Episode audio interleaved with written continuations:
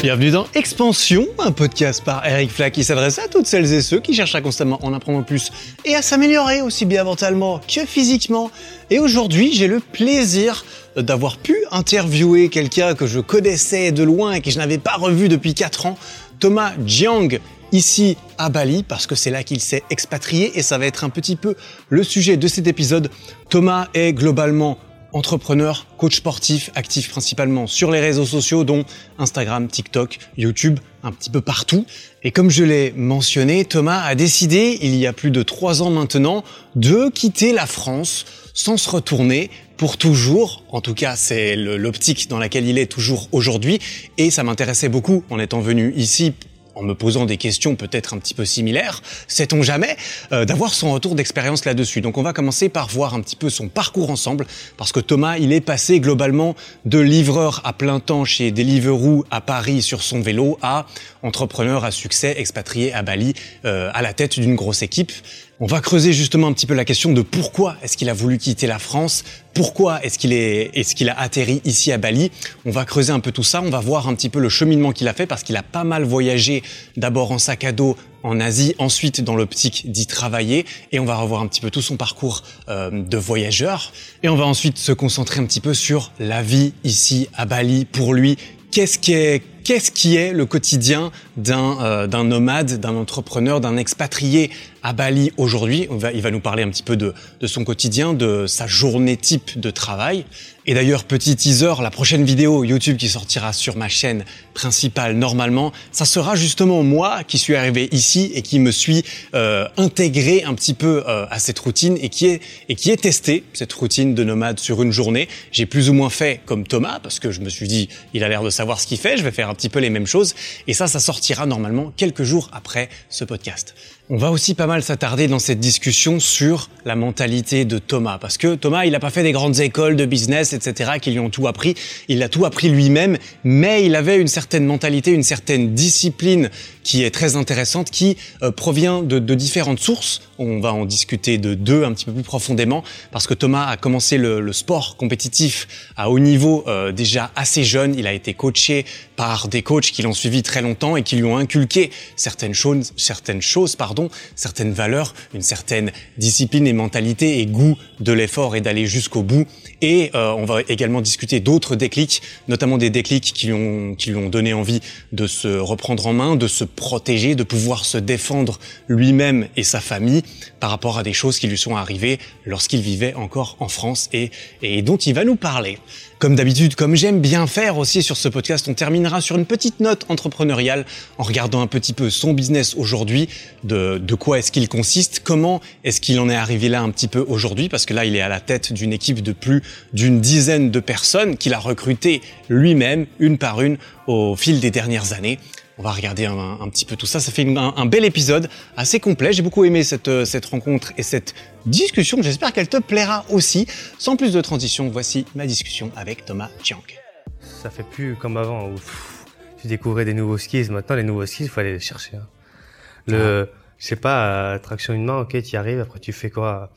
Une main avec du poids, etc. Mais passer de 3 tractions à 4 tractions une main, c'est une perf énorme déjà. Tu ouais, ouais c'est surtout un jump monstrueux en termes de en termes de, enfin, tu fais du plus 30, tu demandes du plus 33%. C'est pas possible. Ouais, c'est ça. Enfin, Même, je sais pas, tu passes une, bah, toi, toi, tu sais, en plus, une straddle à une full planche, le, le fossé est énorme. Ouais, je me suis pas rendu compte parce que la straddle, ça fait des années que je l'ai et la full, ça fait des années que je l'ai pas, tu vois. Tu vois, c'est ouf, hein. Ouais, ouais c'est, euh, c'est un truc de fou. Et en plus, ce qui est marrant, du coup, c'est que, pour la première fois, on s'est rencontrés, c'était au salon du fitness en ouais. 2018, je me souviens bien. C'est mon premier salon du fitness, c'était donc à Paris. Moi aussi, mon premier, je crois. Ouais, c'est vrai, ton premier. Ouais, et t'étais là et on était les deux dans la dans l'arena street, uh -huh. le petit rassemblement des mecs du street au milieu du couloir, tu sais, devant les à, à, à l'étage. -huh. Et là, et du coup, c'est la mais c'est la seule fois qu'on s'est vu avant euh, là aujourd'hui, parce que là maintenant, on filme ce podcast, on enregistre ce podcast chez toi, dans ta villa à Bali euh, quatre ans après. Ouais. Et on s'est rencontrés, évidemment, on s'est vu quelques jours avant, ça fait quelques jours que je suis là. Mais euh, quand on s'est rencontrés en 2018, t'étais, t'habitais toujours en France? T'étais toujours, toujours dans France. ta vie d'avant, entre guillemets? Ouais, on va dire une vie, euh, une vie, euh, ouais, euh, parisienne, quoi. Une vie parisienne. Parce que là, maintenant, t'es expatrié à Bali depuis combien de temps?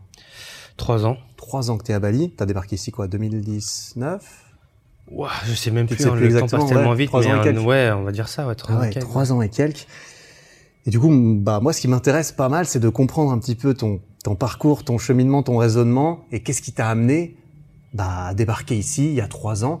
On s'est rencontrés là en 2018. Je sais pas exactement euh, où tu en étais. Si tu peux nous en dire un peu plus du coup sur ton parcours jusqu'à ce que tu décides de faire le pas et bah je sais pas, de prendre tes valises et Hmm. de te barrer. Quel, euh, Hum, en fait, de mémoire 2018, quoi. En plus, j'avais parlé avec Elio aussi, il me semblait, avec Elio, parce que du coup, il me semblait que lui était, enfin, vous étiez déjà dans le contenu de, mémoire. Ouais, ouais. Bah moi, j'ai fait ma première vidéo fin 2017 et on s'est rencontrés quelques mois après. Mais il me semble que dans, 2010 en 2018, euh, t'étais peut-être ou, Elio ou toi, mais un des deux était déjà assez euh, bien placé, je crois, sur YouTube, en tout cas, sûrement Elio, je pense. Ouais. Qui, enfin, qui tournait bien, tournait Ouais, bien, quoi. ouais, bah on a les deux commencé à ce moment-là. Ok. Et, euh, et du coup, moi, je sais plus ce que je faisais là. Soit, soit j'étais encore livreur chez Deliveroo. Parce qu'avant, avant, t'étais livreur du coup. Deliveroo pendant un an. Ok. Quand ça a commencé, donc je sais plus si c'est 2017, 2018, mais j'étais livreur. À Paris. Pendant un an. Donc scooter, Vélo, Vélo. à temps plein, vélo temps plein. pendant un an. Euh, donc dur, mais assez marrant. Ouais. Assez marrant. T'en tires des bons, des bons souvenirs ou ça t'a appris le, qu'est-ce que ça t'a appris d'être livreur? Parce que moi, je sais pas du tout ce que c'est, tu vois, livreur à Ouais. vélo. Donc tu livrais la bouffe, c'est ça? Tu livres la bouffe, tout simplement. Ouais. T'es sur l'app, tu reçois des commandes. Tu vas le chercher et tu livres. Ok. Et t'es méchant. Qu'est-ce que ça m'a appris? Euh, Bah en fait, c'est là où j'ai commencé à lire des livres. Ok. Parce qu'en fait, euh, t'avais pas beaucoup de clients. Ouais, c'est vrai, t'avais pas et trop de et puis j'ai un, j'ai un pote à moi, il me dit ah, putain je lis des livres, c'est incroyable et tout. Et là il me dit c'est le livre euh, Réfléchissez et devenez riche. Je de dis, Napoléon mais- Ouais, ouais. dit mais c'est n'importe quoi ton livre. Comment tu vas faire devenir riche, riche. dans un bouquin qui coûte 5 euros Ouais. Mais je suis curieux, je suis curieux donc je l'achète Ok, ok. sur Amazon et je prends tous les livres similaires, tous. Parce que sur Amazon, dès que t'en achètes un, ils te recommandent les 14 euh, qui Et je les prends tous, temps. moi je les Ouais. prends tous parce que je me dis c'est c'est Amazon, je leur fais confiance, c'est un bon algorithme. Ah, Allez. ouais.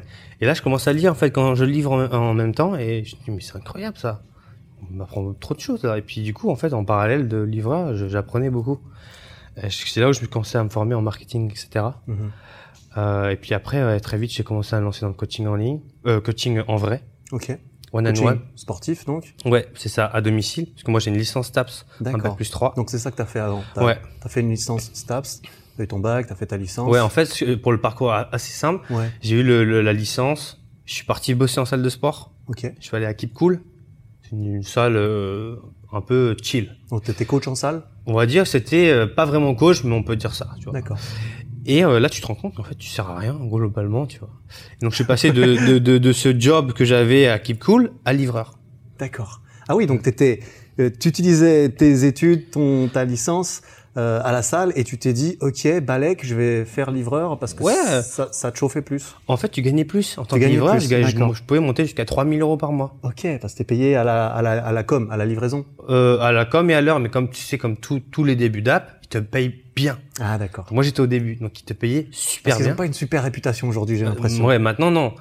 Et du coup, bah, en fait, t'étais payé super bien. Donc, entre le SMIC et 3000 euros, Ouais. bon, je prends mon vélo, je fais du sport, je coach Tu lis des livres en plus, putain. Voilà, donc je suis payé pour euh, faire du vélo dans Paris. Je connais tout Paris, du coup, forcément. Ouais, putain, Euh, et puis, du coup, ouais, je, je suis parti. Puis après, bon, normalement, un an, ça s'essouffle. Tu vois, là, il commence à être plus dur envers les, les tarifs, etc. Ils préfèrent payer moins, ce qui est normal. Hein, c'est, Ouais. une start-up, donc euh, le but, c'est de gagner de l'argent. Donc, ils en gagnent pas déjà. Donc. Et puis après, je, je monte dans le coaching sportif. Je monte très rapidement. Je commence à avoir beaucoup de monde très rapidement. Et, euh, et après, je, après, c'était, je sais plus quand. Il faudrait que je regarde les dates exactement, mais je fais un premier voyage au, au Vietnam. Ouais. C'était quand il faisait euh, la neige incroyable sur Paris, vraiment grosse neige, moins 10 et tout. Ouais. Et je me dis c'est génial ça. Putain, il moi il fait 35 degrés et là en France il fait moins 10. et, et en plus je peux faire ce que je fais, tu vois, euh, Mhm. Instagram, etc. J'avais je pense 10 000 ou 15 000 abonnés déjà à cette époque. D'accord. Donc toi, tu avais directement lancé. euh, en fait, t'étais livreur, t'étais coach en salle, ensuite t'es passé à livreur. Et pendant que t'étais livreur, c'est là que t'as lancé ton compte Instagram. Parce non, j'ai lancé mon compte Instagram. Ouais, je, à peu près ça. À quand j'étais livreur, quand j'étais livreur, ouais, j'avais déjà un compte Instagram. Donc t'as commencé à coacher en ligne à peu près en même temps que tu livrais. J'ai non, c'est après que j'ai après euh, la, après la livraison que j'ai commencé à faire du coaching parce que je savais pas me vendre. Ouais. D'accord. Ouais. D'accord. En fait, je les, je, je, je me rappelle, il y avait un mec qui me disait, euh, c'était euh, dans le 91, il me dit, ah, moi j'ai plein de clients et tout. Je me dis, mais lui, il est pas meilleur que moi, mais j'arrive pas à me vendre. Je sais pas combien je vends à un mec, tu vois. 30 euros, 40 euros, mais jamais je peux leur lui dire 60 euros. Mhm. Et donc, je, je, j'ai ce, ce blocage, je sais pas comment me vendre. Mhm. Et donc, je, je continue mon tas de livreur, tu vois, et je, je me dis, euh, bon, allez, t'inquiète, ça va arriver. Après, en lisant ce livre, j'ai commencé à apprendre, Mhm. tu vois, comment te vendre, etc. Et donc là, ça m'a ouvert un peu plus de portes et tout. Après, je me suis formé, je me suis formé, je me suis formé. Et puis en fait, après, j'ai voyagé à travers le monde. C'est-à-dire que j'ai fait euh, Vietnam, j'ai fait Thaïlande, j'ai fait Philippines, j'ai fait quoi d'autre? Euh, Sri Lanka. d'Asie en tout cas. Voilà, j'ai fait un tour de l'Asie, euh, Tu viens d'où originairement? de Chine. De Chine. Ok. Je parle pas chinois, donc j'ai vraiment euh, écumé la partie Asie, euh, Sud-Ouest, Sud-Est pardon. Et, euh, et de base, je parlais pas anglais en fait. Ouais. Tu vois. Bah oui. Donc, euh, parce que j'ai toujours été très mauvais à l'école, donc je, me lance et tout. Et j'apprends sur le tas. Je me dis, mon rêve, c'est de parler anglais, d'être bilingue. Ouais. Qu'est-ce que ça fait de, de comprendre l'anglais et de comprendre ce que les gens peuvent dire dans des musiques, tu vois? Ouais, bah oui. Et, et ça t'ouvre euh, un champ des possibles. Donc j'apprends sur le tas. Je comprends rien au début. Mon anglais, il est misérable. Donc t'apprends Et- pendant tous ces voyages un peu? Ouais, et puis bah, donc maintenant je suis bilingue entièrement, mais euh, mais ouais, ça m'a permis de me forger. Puis mon dernier voyage, c'était Bali. D'accord. Mais Bali, c'était vraiment le truc où je voulais pas y aller. Ouais. Parce que je me dis, ouais, tout le monde à Bali, tout le monde me dit Bali, c'est génial. Pff, franchement. Moi, je veux pas faire comme tout le monde. ouais, voilà, tu je peux pas comme tout le monde. Allez vous faire voir avec Ouais. Bali. Euh, ça m'intéresse pas Bali, tu vois. Ouais. Et euh, et donc c'était ma dernière des- destination que je devais faire. J'avais tout fait, la Malaisie, la Thaïlande, euh, le Cambodge, le Vietnam, le Thaïlande, Sri Lanka. J'avais presque fait tous les pays intéressants. Ça, c'était sur quelle étendue de temps que t'as fait tout ça? Euh, ça sur un an. Sur un an, t'as jumpé d'un Je pays un faisais peu à à, peu près deux mois dans un pays et je switchais. Ok. deux Et mois, t'étais en deux mode mois. avec euh, ta valise, ton sac ou Un sac à dos. Juste un sac à Un dos. sac à dos. J'avais un vieux sac que j'avais acheté euh, comme ça Ouais. et j'achetais mes affaires euh, quand je Ouais, voyageais. J'avais juste mon PC, un vieux PC de merde en plus. Ouais. Euh, et j'avais rien. J'avais un sac à dos, j'avais rien dedans. Ouais. Et tu, ce qui m'intéresse du coup, c'est un petit peu la réflexion psychologique aussi. Bah, la première fois que tu as pris ton sac et que tu t'es barré, et, parce que tu t'es- tu barré, et combien de temps après est-ce que tu es retourné en France? En fait, ce que je faisais, c'est que je faisais deux mois et j'avais pas encore les, les couilles de me dire, allez, ciao. Donc je faisais deux mois, je Et tu revenais une semaine ou deux semaines et je repartais. Je comprends. Et en fait, je me dis, mais pourquoi je repars tout le temps? Mais tu sais, t'avais ce, cette, ce truc de, ok, je reviens, donc, euh, ok, T'es en sécurité, ouais, en sécurité, tu reviens à la tu maison. Mais à chaque fois que tu reviens, tu te dis, en fait, c'est trop bien le, le monde. Pourquoi je suis en France là? Mhm. Donc, euh, et donc là, après, tu dis, ah, je vais à Bali. Et quand t'es à Bali, tu dis, en fait, je peux plus partir. Là, Ouais. là, c'est trop bien. Là, j'étais venu avec une amie à moi qui s'appelle euh, Des Vibrations, peut-être que Ouais. tu connais. J'étais venu euh, la première fois avec elle. On se dit, viens, on va à Bali. Elle me dit, ok, on y va. On, on y allait. On est arrivé ici ensemble. Et elle est encore là, d'ailleurs. Euh, moi aussi.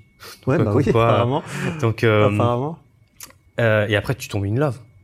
Ton in love, il y a tout ce que tu veux. Tout ce que tu as toujours rêvé, tu l'as.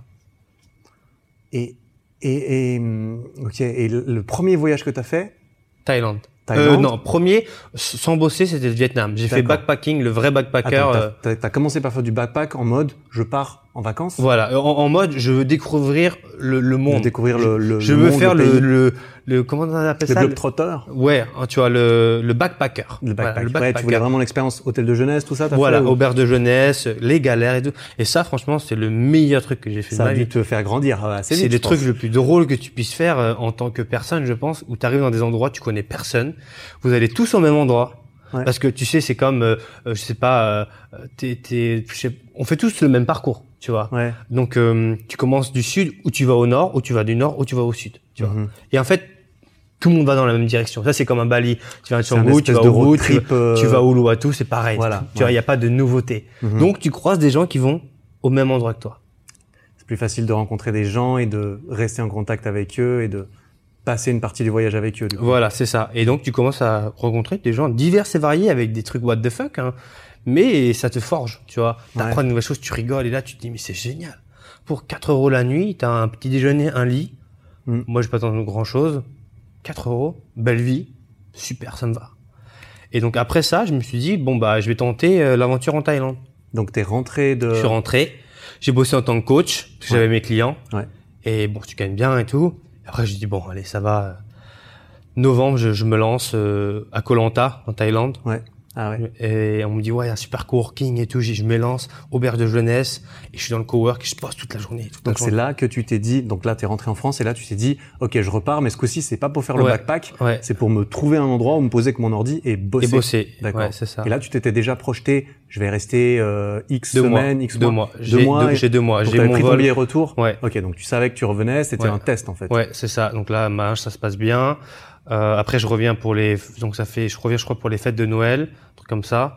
Et après, je repars pour euh, les Philippines ou Sri Lanka, je sais plus exactement. Ouais. Et puis après, euh, ça, ça, ça continue, ça continue. Et je crois que je suis arrivé, je suis arrivé, je crois ici.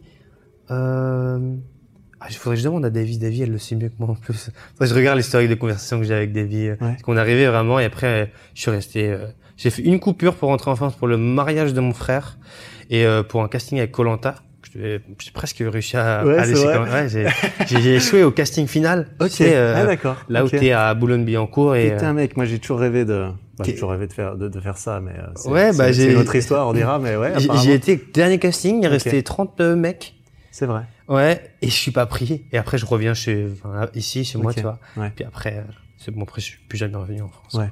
Donc là, t'es, donc t'as fait toutes ces destinations. Ensuite, t'as testé Bali dans le même mood, Ouais. en mode euh, j'y vais pour euh, deux mois? J'y vais pour deux mois. Ok. Et quand je suis arrivé, je me suis dit, c'est incroyable. Ce pays, il est incroyable. Et du coup, j'ai extend jusqu'à au mariage de mon frère qui était en juillet. Et puis, euh, et après, je suis plus jamais rentré. Ok.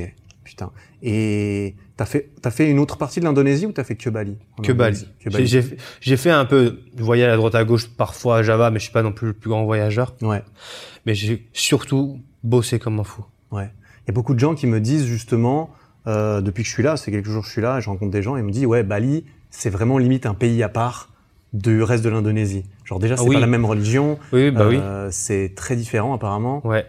C'est des hindous, Ouais. déjà. Euh, le reste de l'Indonésie, c'est musulman. musulman. Ouais, c'est musulman. Un des plus grands pays, je crois. Ouais.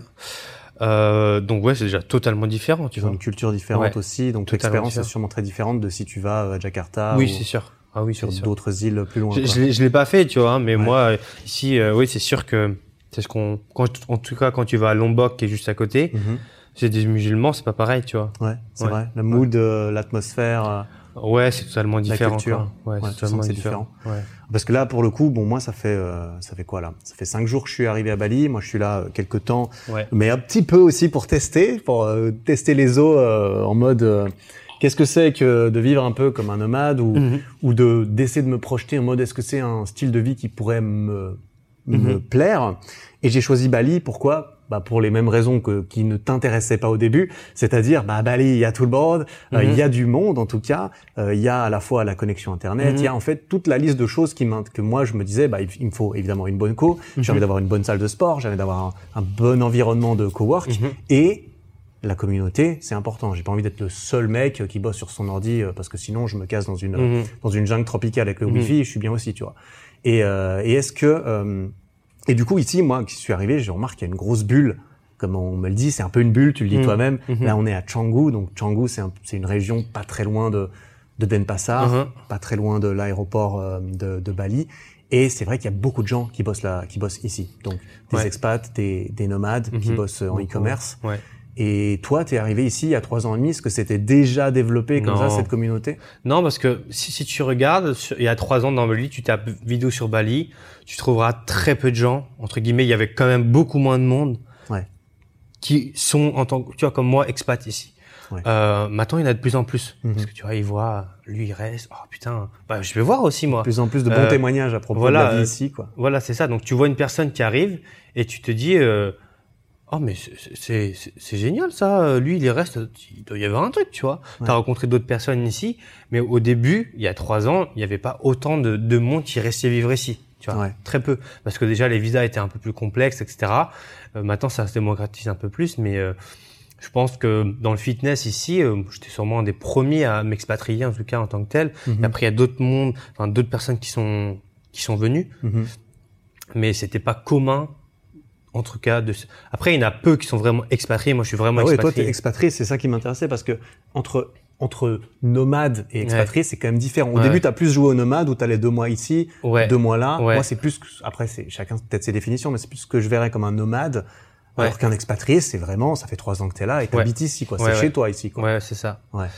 Bah et ouais. t'étais un des premiers euh, Ouais, on va dire. je- à être venu et à être resté en plus. Ouais, je pense parce que bon après il y a eu le Covid, les gens ont eu, ont eu peur, ils sont partis. Ouais. Moi je dis, euh, moi je Ah, il y a eu le Covid, pas. toi t'es resté ici Ouais, le je me Covid. suis dit, euh, moi je partirai pas, les gars, faites comme vous voulez. Je retourne pas en France, euh, Ah me confiner. euh, Ouais, bah, à Paris. sais- en fait, il y avait pas de confinement. C'était juste les gens avaient peur de, de mourir ici entre guillemets. Tu à vois. Bali, tu dis Il y a pas de Euh, confinement Bah non, mais il y avait pas de confinement nulle part. Personne Ah, parlait de encore. confinement, tu vois. Ouais. Tout le monde parlait. Enfin, je crois qu'en France c'était non, mais on va jamais confiner. oh, Ouais. Jamais de la vie. On savait même pas ce que c'était le, le mot confinement déjà. C'était pas aussi populaire qu'aujourd'hui. Voilà, tu vois. Donc, euh, et en fait, euh, l'Australie a commencé à fermer et tout, Mm. et tout le monde est parti. Ouais. Alors, du jour au lendemain, on en a perdu presque la moitié des gens sont tous partis. Ça s'est vidé. Bon, je dis, mais partez si vous voulez. Ça va pas changer ma vie, les gars. Ouais. Moi, je suis resté, et puis tout le monde, tout le monde est parti. Ouais. Et après, tout le monde a regretté d'être parti parce qu'il pouvait plus rentrer. Ouais, parce qu'il pouvait plus revenir. et donc, coup. tout le monde trouvait des stratagèmes pour essayer de revenir, mais c'était trop tard, quoi. Ouais. Euh, Bali avait fermé ses frontières et tu ah oui, pouvais plus revenir. Ah oui, et ça a rouvert euh, très récemment. euh, enfin. Ça a rouvert il y a quelques mois avec des quarantaines de 5-7 jours dans des hôtels tout seul et tout, Ouais. qui avait pas l'air drôle. Et moi, je suis arrivé juste quand ils ont bah, réouvert complètement, c'est-à-dire plus de quarantaine, un petit test PCR, faut être vacciné, tout ça, Mhm. normal. Mais là, ça vient tout juste de rouvrir. Et là, je pense que tu l'as peut-être senti qu'il y a déjà. Ouais, là, là, les gens reviennent. Moi, ça me dérange pas. Tu sais, les gens disent, ouais, il y a trop de monde, etc. Je leur dis, ouais, mais les gars, les gens sont, les... ils sont là pour les mêmes raisons que vous. Ouais. Donc, euh, moi, ça, ouais. donc, s'il y a beaucoup de monde, ils sont exactement là pour les mêmes raisons qui fait que tu n'es pas en Somalie ou en- au. Kenya, tu vois. Donc, euh, Effectivement. Ouais. pour moi, voilà, je, j'aime bien partager, puis ça change pas ma vie. Ok, il y a plus de trafic. Bon, tu as pas de plainte, je fais pas, c'est pas Paris, quoi. Ouais. Ouais, bien sûr. Et pour euh, pour euh, revenir à la communauté qui est qui a ici, du, du coup, toi, tu l'as vu se développer, Mhm. tu l'as vu grandir. Est-ce que c'est un truc qui t'a attiré, qui t'a, tu vois, d'un- côté un petit peu plus euh, business aussi, parce qu'il y a- Mhm. il y, a des gens ici qui Mhm. qui s'en sortent très bien dans dans des différentes choses, notamment en ce qui concerne tout ce qui est marketing digital, Mhm. e-commerce, Ouais. création de contenu et tout. Toi, euh, tu as pu bénéficier, t'as l'impression de cette communauté quand tu es venu là? Bah oui, oui, quand même. J'ai rencontré. Bah pour moi, tous les entre guillemets, les tous les super potes que j'ai, euh, que je me suis fait, sont à Bali. Mhm. Alors en France, c'est un peu complexe, à droite à gauche, Ouais. tout le monde dans son coin, etc. Personne ne se parle trop. Ici, c'est un peu tout le monde se rencontre. Euh, Bon après, ça match ou pas. hein. Ouais. Tout le monde ne match pas avec tout le monde. Euh, mais oui, en tout cas, j'ai rencontré beaucoup de monde. Que ce soit euh, pff, ouais, euh, Chloé, j'ai rencontré Amandine Lescuyer, j'ai rencontré des gens qui font des livres, des gens qui font du marketing. Et en fait, t'apprends plein de choses Ouais, j'imagine. même euh, constamment même au- au- encore aujourd'hui j'apprends beaucoup de choses avec plein de gens que je rencontre tu vois par exemple toi t'es es à Bali euh, quand t'étais en Suisse et que moi j'étais en France qui à quoi une heure de vol à peine 30 minutes non, tu vois c'est pas pour autant qu'on s'est déjà rencontrés euh, alors qu'on était à côté Ah alors non. que là on est à 15 000 je sais pas à 15 000 kilomètres et parce que c'est un peu le point névralgique de Ex- tous les gens qui veulent un peu partir en vacances ou Exactement. tâter un peu l'aventure. Donc Mhm. toi, tu les attends, toi tu es là, tu connais, tu leur montres un peu à droite à gauche les petits conseils que tu aurais bien aimé avoir quand t'es t'es arrivé, Ouais. apprendre le surf, etc. Et puis, et puis ouais, en fait, tout le monde arrive. Tu vois, tout le monde arrive et du coup, t'es es content parce que tu sais que tous tes potes ils vont arriver ici parce que c'est un peu the destination. Ouais.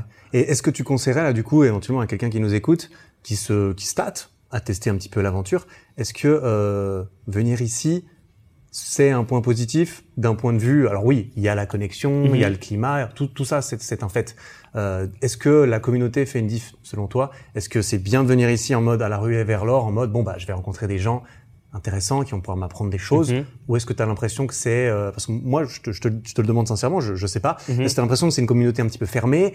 Euh, évidemment tu vas pas peut-être pas devenir pote avec les multimillionnaires du jour au lendemain parce qu'ils ont autre chose à faire sûrement et il faut avoir de la valeur à leur apporter un petit peu tu as l'impression que c'est un bon c'est un bon mood quand même?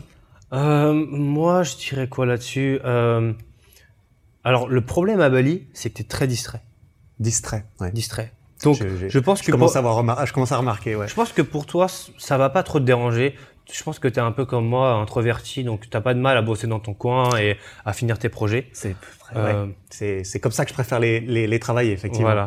Il y a des gens qui se laissent facilement distraire. Hein, ici à Bali, voilà, t'as la plage, on a 5 minutes de la plage. Hein. ah oui oui T'as as des planches de surf qui t'attendent, Mhm. t'as des cocktails. Là, c'est c'est c'est tu bosses, mais t'as la plage à côté, donc t'as l'esprit un peu vacances. Euh, Mhm. Ici, moi, je suis en vacances toute l'année en fait. Ouais. Et c'est pas évident. Et c'est un truc que moi, personnellement, j'ai l'impression que j'aurais du mal. Les rares fois où je, quand j'étais à Barcelone, etc., je me dis, ouais, est-ce que je me verrais vivre ici et tout? Je me dis, mais putain, l'ambiance, elle est trop plage, en fait. Ouais, je me ouais. sens pas Ouais. Assez, bah, évidemment, j'arrive, je reste une semaine, je peux pas me projeter Mhm. suffisamment. Mais je suis là en mode, ok, mais là, je suis à la, je suis en vacances. Ouais. Comment est-ce que je peux me conditionner à bosser 10 heures par jour si je suis en vacances? Mm. Ouais, c'est le plus dur. Il y a des gens qui arrivent. Hein, Bah, moi, j'ai réussi à le, le faire. Je- moi, je suis très discipliné et je, je, c'est très compliqué de me distraire. Donc, euh, je, je- c'est mon goal et je perds jamais de vue mon objectif. Et euh, mais je le vois autour de moi. Ça Ouais, se distrait. Bah oui, tu connais beaucoup X, de monde aussi. Y, il y a des soirées, il y a soirée des la. Savaya, il y a la beach party, il y a la machin party. T'as tous les jours une soirée. Et en tous plus, les c'est- jours. en plus, c'est pas cher. En plus, c'est C'est pas cher. aussi euh, pourquoi Bali c'est réputé, c'est que euh, c'est le rêve entre guillemets, et en plus c'est pas cher. C'est pas cher. Et en fait, si tu veux, la plus grosse sur les dis- distractions, t'as pu le voir. hein. Mais ici, tout le monde est beau.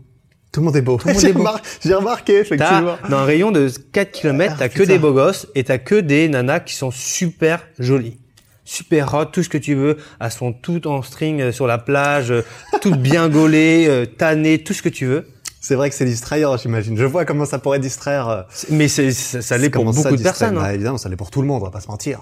Et donc, tu te dois, toi, en tant que personne, de te dire, OK, je suis pas en vacances, je suis là pour, euh, pour euh, scaler mon business, Mmh, pour le mmh. mettre ici. Mmh. Donc, moi, qu'est-ce que je, fais? Bah, Je me lève, boum, je suis à, dans mon cower, je, je bosse comme un dingue, je me repose, je vais m'entraîner, je bosse comme un dingue, je mange, je dors et c'est reparti. Quoi. Ok.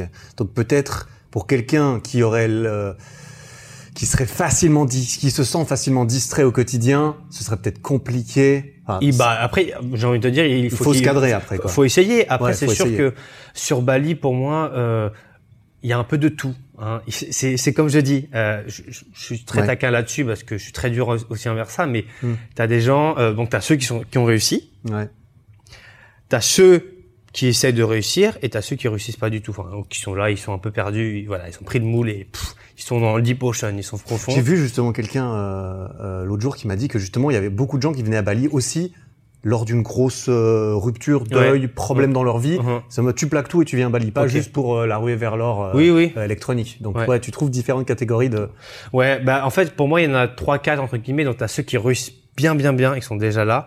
T'as ceux qui apprennent à ceux d'en bas à gagner. Les D'accord. coachs des coachs. Ah ouais, Voilà. C'est moi je t'apprends à avoir ma place. Tu vois. Donc il est un peu au-dessus, légèrement parfois même pas, mais vend le rêve qui va t'apprendre à gagner de l'argent, mais il n'en Mhm. gagne pas une cacahuète. Mhm. Coach des coachs comme j'aime bien les appeler. Coach des coachs. Et, ouais. euh, et puis voilà parce qu'il y a tous ces mecs là qui gravitent qui essaient d'avoir cette place. Exactement. Donc, t'as ça, et puis bon, il y a tous tous ceux qui sont au-dessus, et les gens, et t'as d'autres gens qui sont là juste pour kiffer leur vie, surfer, euh, retraite, il y a aucun problème, tu vois. Mhm. Donc t'as vraiment, euh, tu vois, un, un- Différentes couches Voilà, donc, de- euh, d'objectifs et de, de style de vie. ouais, donc tu trouves de tout. Tu vas, tu vas trouver autant un prestataire pour euh, ton marketing, pour tes Facebook ads, qu'un mec qui va t'apprendre à gagner de l'argent.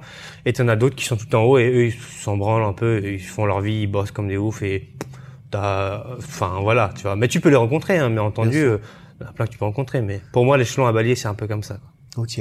Ouais. Et bah justement là, là, t'as hinté un petit peu à, à- t'as commencé à répondre un tout petit peu euh, à ma prochaine question. Ce qui m'intéressait, c'est que bah du coup toi t'es là depuis trois ans et quelques. Ouais. T'es posé, t'as ton rythme. Là, tu m'as dit ça fait une année à peu près que Ouais. t'es dans cette villa-là. Ouais. Euh, à quoi est-ce que ça ressemble une journée type pour Thomas? Pas une journée du style euh, je vais visiter l'île, mais une journée en mode bah je suis là, je suis au travail, c'est ma vie. euh, Moi je me Ouais. lève, je travaille, je fais mes bails. À quoi ça, à quoi ça ressemble? Moi, mes journées sont très simples. Je suis- Après, je sais pas toi commenter, mais moi, j'aime bien un peu les routines. Je- mais, mais- mais comment tu veux progresser dans quelque chose sans avoir une, Ouais. un pseudo routine Pour moi, c'est impossible. Ouais. Ça change tous les jours. Moi, j'arrive pas en tout cas. Ouais, bah moi, je- comme je viens d'un sport de haut niveau aussi, et où la base, c'est tu répètes jusqu'à temps. C'est quoi le, le sport? Euh, tennis de table. Tennis de table. Ah oui. Donc j'ai fait ça toute ma vie presque. Et en fait, c'est c'est la routine comme jamais. C'est tu fais, tu fais jusqu'à temps que, ce soit euh, naturel. Ça devient une, une, une automation, tu vois, T'as aussi été forgé par le sport en vrai. Ça. Voilà. Ça, ça- te forge à, à, à toujours tabasser. Que tu sois en forme ou pas en forme, tu vas, tu vas, tu vas, tu vas, tu vas. Et euh, je sais plus c'était quoi ta question? ta routine. euh, Ah oui. type. Et du coup, ma routine, plus ou moins, c'est un peu ça. Je me, en ce moment, j'essaie de me réveiller le plus tôt possible. Mon rêve, c'est 5 heures. Ouais. Mais comme à chaque fois, je me gratte le soir et je me couche à 23 heures, donc je, je me décale. Ouais. Mais moi, ma routine, c'est entre guillemets, je me lève à 6 heures, je vais à la salle, euh, pas pour m'entraîner, plus pour euh, juste faire un peu de vélo ou marcher, Ouais. parce qu'à Bali tu ne marches pas. Ouais. Voilà, ça c'est une- Ouais. c'est un truc qui est important de retenir. À Bali tu marches pas. Il y a J'ai personne qui marche à Bali. Tu peux pas marcher. T'as- Il y a pas de trottoir et il fait méga chaud. Voilà, et, et ton niveau est bref, tu marches peut-être 1000 pas par jour, même moi. Je serais même pas étonné que tu marches 500 pas. Enfin ouais, Bah ouais. oui, parce que tu vas en scout de- du point A au point B. Et... il n'y a pas de, de transition, enfin il y a rien. Euh, donc je marche à la salle et en fait pendant ce temps-là, moi j'apprends, j'apprends, j'apprends, j'apprends, parce que moi j'adore apprendre euh, tout. Euh, voilà, moi j'ai j'ai une grosse équipe, donc je me dois d'être en entre guillemets le leader de mon équipe et pouvoir guider tous ceux dans mon équipe, un euh, par différentes tâches et variées. Bon après forcément le next goal c'est de recruter quelqu'un qui est encore meilleur que moi, Mhm. mais du coup j'apprends, j'apprends, j'apprends et j'adore ça moi. Apprendre, lire, des Donc tu lis, podcasts. t'écoutes les podcasts, des Je livres. suis très tu- YouTube. Je suis très, Très YouTube. Très YouTube, euh, surtout quand tu fais du vélo, hein, c'est Ouais. compliqué de lire en même temps. Donc très YouTube, américain, tout en anglais. ah, T'apprends learn, learn, learn, learn, et tu prends des notes, tu prends des notes. Après, normalement, vers 8 heures, je vais dans le cowork. Là, je mange, ça dépend. Je mange très léger et je bosse comme un, comme un dingue jusqu'à midi. À midi, souvent, en ce moment, je danse. Ah, Je danse quatre fois le hip-hop Ouais, ou je m'entraîne. Donc c'est soit soit je tu vas à la salle, soit tu vas prendre Oui. des, tu prends des cours de danse euh, privés, c'est ça? Voilà, hip-hop que j'ai commencé il y a six mois. Ok. Peut-être qu'au moment où le podcast sortira, je serai une machine de guerre en danse. Mais c'est ce que je te souhaite.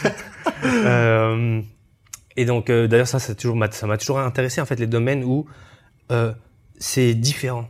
Ouais. Tu vois, genre, je sais pas, par exemple, les gens ont tendance à sortir.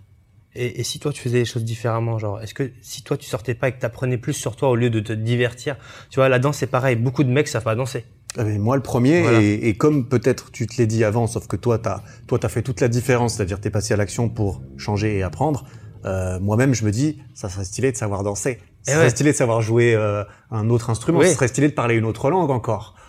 Mais Tout le, le- monde est d'accord avec ça, mais ceux qui font et ceux qui sont d'accord, il y a un, un fossé quoi. Le, le plus complexe, c'est que la danse, tu, c'est comme la- la- le chant. C'est, ça ressemble à rien au début. C'est vraiment la honte. C'est le ridicule qui fait le peur là-dedans. Tu vois, quand Ouais. tu joues au tennis, même si t'es mauvais, tu sais pas, tu t'en fous. Mais ça se voit quand tu chantes que t'es nul. Tu vois, Ouais, ou que tu sûr. danses que t'es nul. Ah oui, ça, ça s'entend et ça se voit. Tu vois, alors quand que t'es pas à l'aise du tout. euh, mais tu vois ça, et t'as un peu la honte. Alors que si tu joues au ping-pong, peut-être que t'as déjà joué, tu t'en fous. Tu vois, tu sais que c'est pour rigoler. comment tu rigoles facilement. Voilà.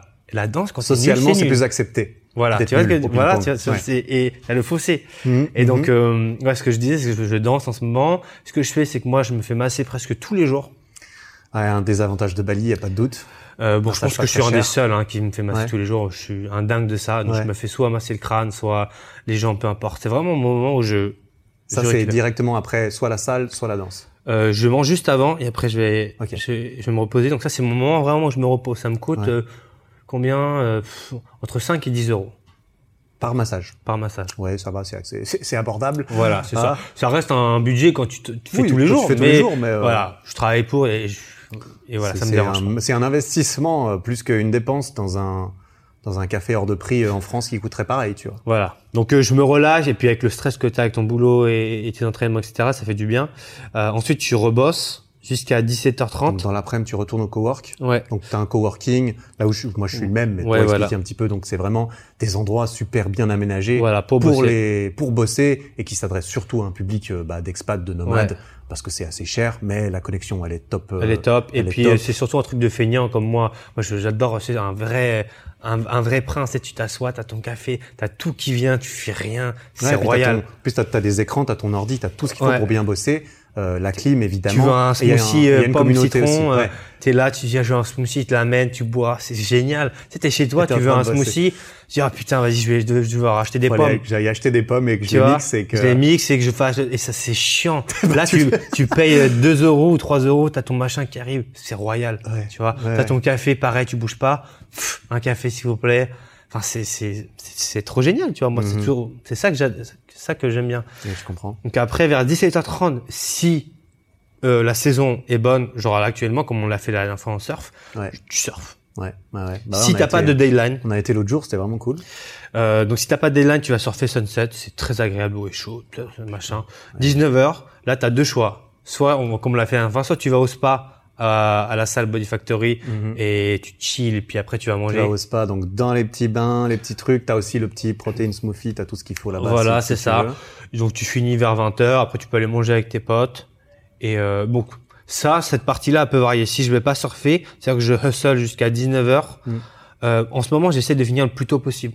Parce que tu sais, que- je sais pas toi, hein, mais moi j'ai tellement bossé comme un dingue ces dernières années Mm. que je suis un peu, euh, tu vois, je me sens un peu fatigué. Ouais, d'accord. Ouais. Je vois. Je, je comprends. Je comprends tout à fait le sentiment. Je crois en tout cas comprendre. Ouais. Je sais pas si ça, bah toi, quand t'as lancé tes trucs, etc., comment t'étais, mais moi je bossais comme un dingue. Je faisais tout, tout.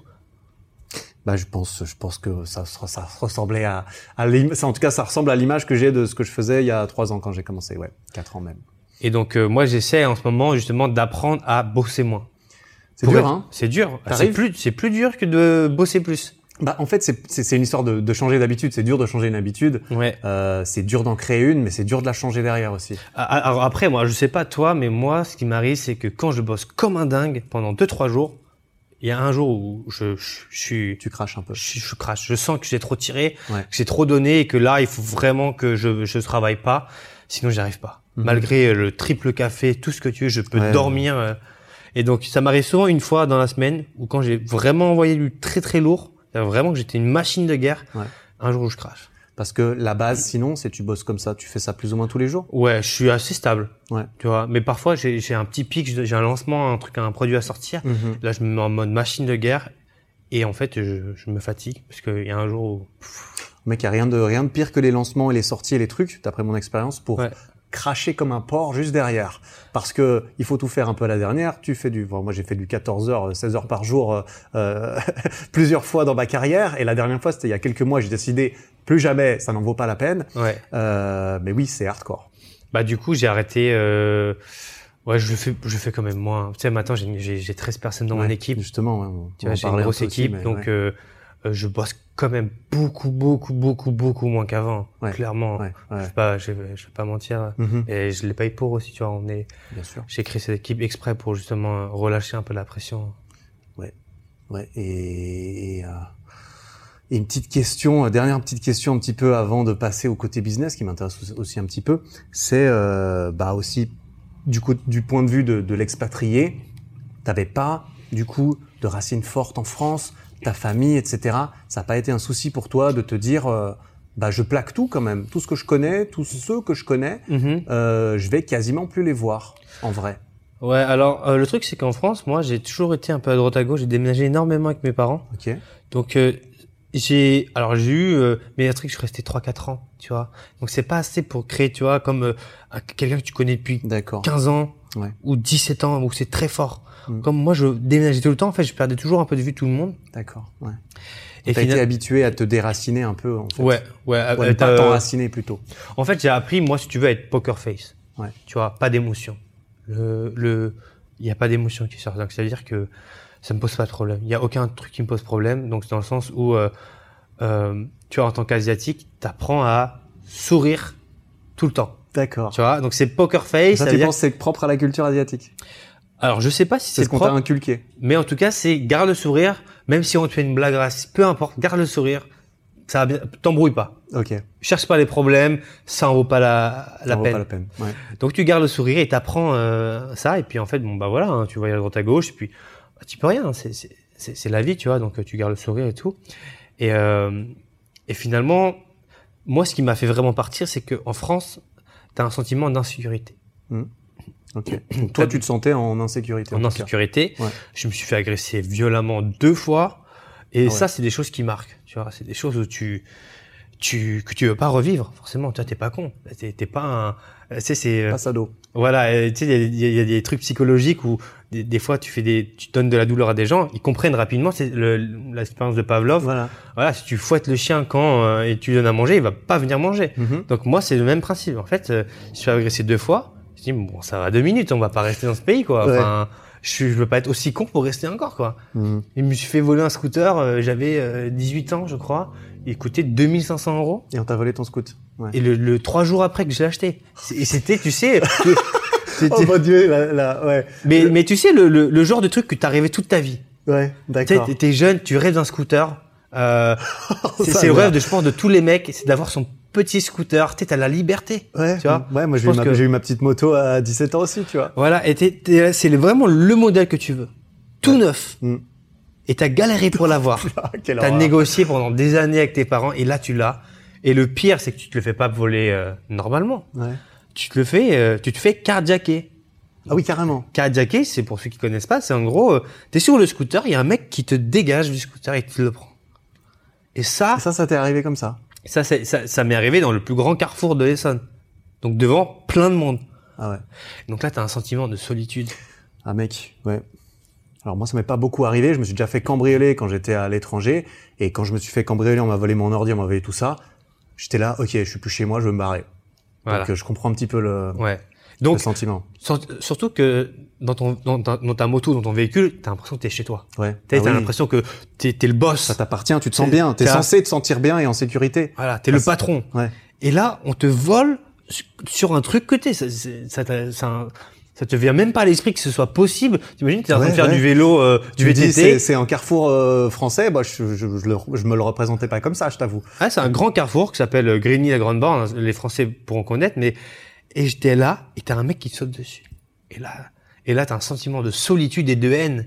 Tu sais, de, de la haine qui monte en toi parce que je peux, je peux euh, m'imaginer un petit peu, ouais. parce que t'as ce ah t'as ce truc du Euh, mon rêve il vient de partir comme ça devant mes yeux et je peux rien y faire. Mm. Ce sentiment d'impuissance fait fait que tu te dis mais ça plus jamais ça m'arrive. Ça plus jamais. Donc d'ailleurs c'est pour ça que là je vais me mettre à la boxe aussi un peu plus tard. Mhm. D'ailleurs après je m'étais mis à la boxe mais là j'ai encore envie de me remettre à la boxe parce que parfois ici il y a des gens un peu cons.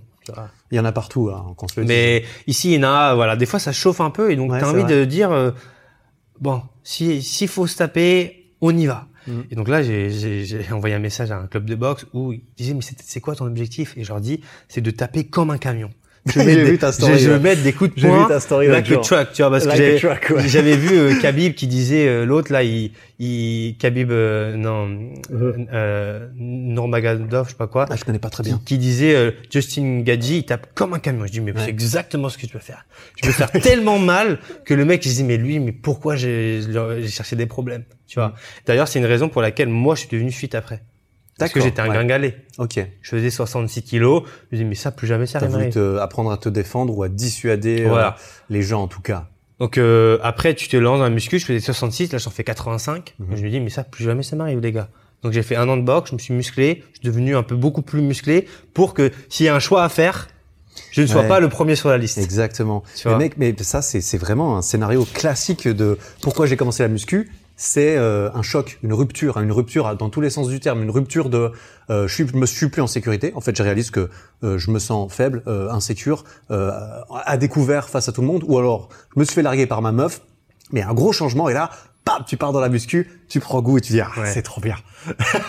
Moi, c'est c'est vraiment, tu sais, ce sentiment euh, de un peu de vengeance, tu vois, de Bah, bien de, sûr. de non, Mais c'est toujours à ce niveau-là. Quand la meuf t'a- largué, tu veux te venger, tu vas à la salle. Quand le mec t'a volé ton scoot, Ouais. tu veux te venger, tu vois quelque Ouais. part. C'est pas en mode je veux pas, c'est pas nécessairement je veux, je veux lui faire du mal ou je veux faire du mal aux gens, mais j'ai plus envie qu'on m'en fasse. C'est un peu ça. Ouais. Bah ça, ça te drive. Tu vois, c'est le c'est le premier. C'est vraiment une des premières choses qui m'a fait dire, je veux plus rester en France. Je veux plus rester en France parce qu'en fait, ce qui se passe, c'est que quand tu demandes de l'aide en France, en tout cas, ce qui m'est arrivé, c'est que tu vois que personne t'aide. Tu vois? Mhm. Donc tu te dis, ok, donc je me fais voler, je suis seul. C'est un sentiment de solitude quand tu tu te fais voler, euh, surtout euh, Devant tout le devant monde, en tout le monde. ouais, quoi. ouais, T'es ouais. t'es su- au milieu du carrefour, un, un grand carrefour, avec euh, ça arrive de là, de là, de là, et t'es au milieu sans ton scooter. Ouais, je peux pas me représenter, mais rien qu'en écoutant l'histoire, je me sens euh, Tu vois? Ouais, et, et, et tu vois ton scooter qui file juste devant toi? ton truc à 2500 balles que t'as rêvé. voilà, on- donc toi t'essayes de courir après. Et en plus, le pire des cas, le pire, c'est surtout que t'es à 200 mètres de chez toi. Ouais. T'es vrai, j'étais vraiment devant chez moi. Et là, tu te dis, ok, euh, après t'appelles la police et tout, et tu sens que en fait, personne peut t'aider. Tu vois. Et là, ça, c'est un sentiment Hmm. de haine un peu, tu vois, d'injustice et de haine qui monte. Injustice, euh, Et donc là, tu te dis ça, cette situation, plus jamais je la vivrai parce que euh, je, serais tellement successful et j'aurais tellement euh, sécurisé tous mes trucs que ce problème, si ça m'arrive, j'aurais entre guillemets le pouvoir d'actionner des choses pour me protéger. hmm, je comprends, Tu vois, je comprends. genre, euh, ok, on va plus faire partie entre guillemets euh, euh, une personne qui juste, euh, oh putain, m'a volé, fait chier, euh, je reste en France, pas grave, j'assume. Non, non, non, on va aller chercher le haut du tableau, on va se donner les moyens de, de réussir dans tous les domaines, tu vois, financièrement surtout au début. Mhm. Euh, Ça, c'est quelque chose qui t'a drivé euh, aussi. ouais, parce que après, forcément, toi, t'as qui? T'as tes parents derrière, et eux aussi, ils ont, ils vivent ça, tu vois. Mhm. Mais bon, euh, eux, ils n'ont pas eu d'études. Toi, t'as eu de la chance de faire des, des bonnes études, euh, toi aussi. Hein. Euh, D'ailleurs, euh, toi, t'étais vachement meilleur que moi en, en études. Moi, j'étais nul, tu vois. Et donc, je te dis, la seule possibilité d'arriver là, c'est de bosser plus que les autres. Mec, il y a, de toute façon, tu, ouais, ah, il y, a, il y a toujours un peu c'est- c'est- cette soi-disant dichotomie entre le talent et le travail. Ouais. Et que euh, moi, d'après ce que je vois, c'est que le travail, ça bat tout. Enfin, le travail bat- battra toujours le talent parce que euh, parce que le Si talent le- a tendance à se reposer des fois un petit peu. Et de temps en temps, tu trouves le talent Ouais. tu, qui travaille. T'as un Roger Federer, t'as un Tiger Woods, C'est ça, et là, tu deviens l'élite de l'élite. c'est ça, Mais sinon, c'est les mecs qui bossent. c'est ça. Donc euh, après, tu te, euh, bah, tu te dis, ok, donc ça, je suis pas bien en France, donc je vais aller voir à l'étranger. Oh, l'étranger, c'est super bien. Il y a personne qui me casse les couilles. Tu t'es senti mieux. Il y a pas un mec qui me fait une bague raciste.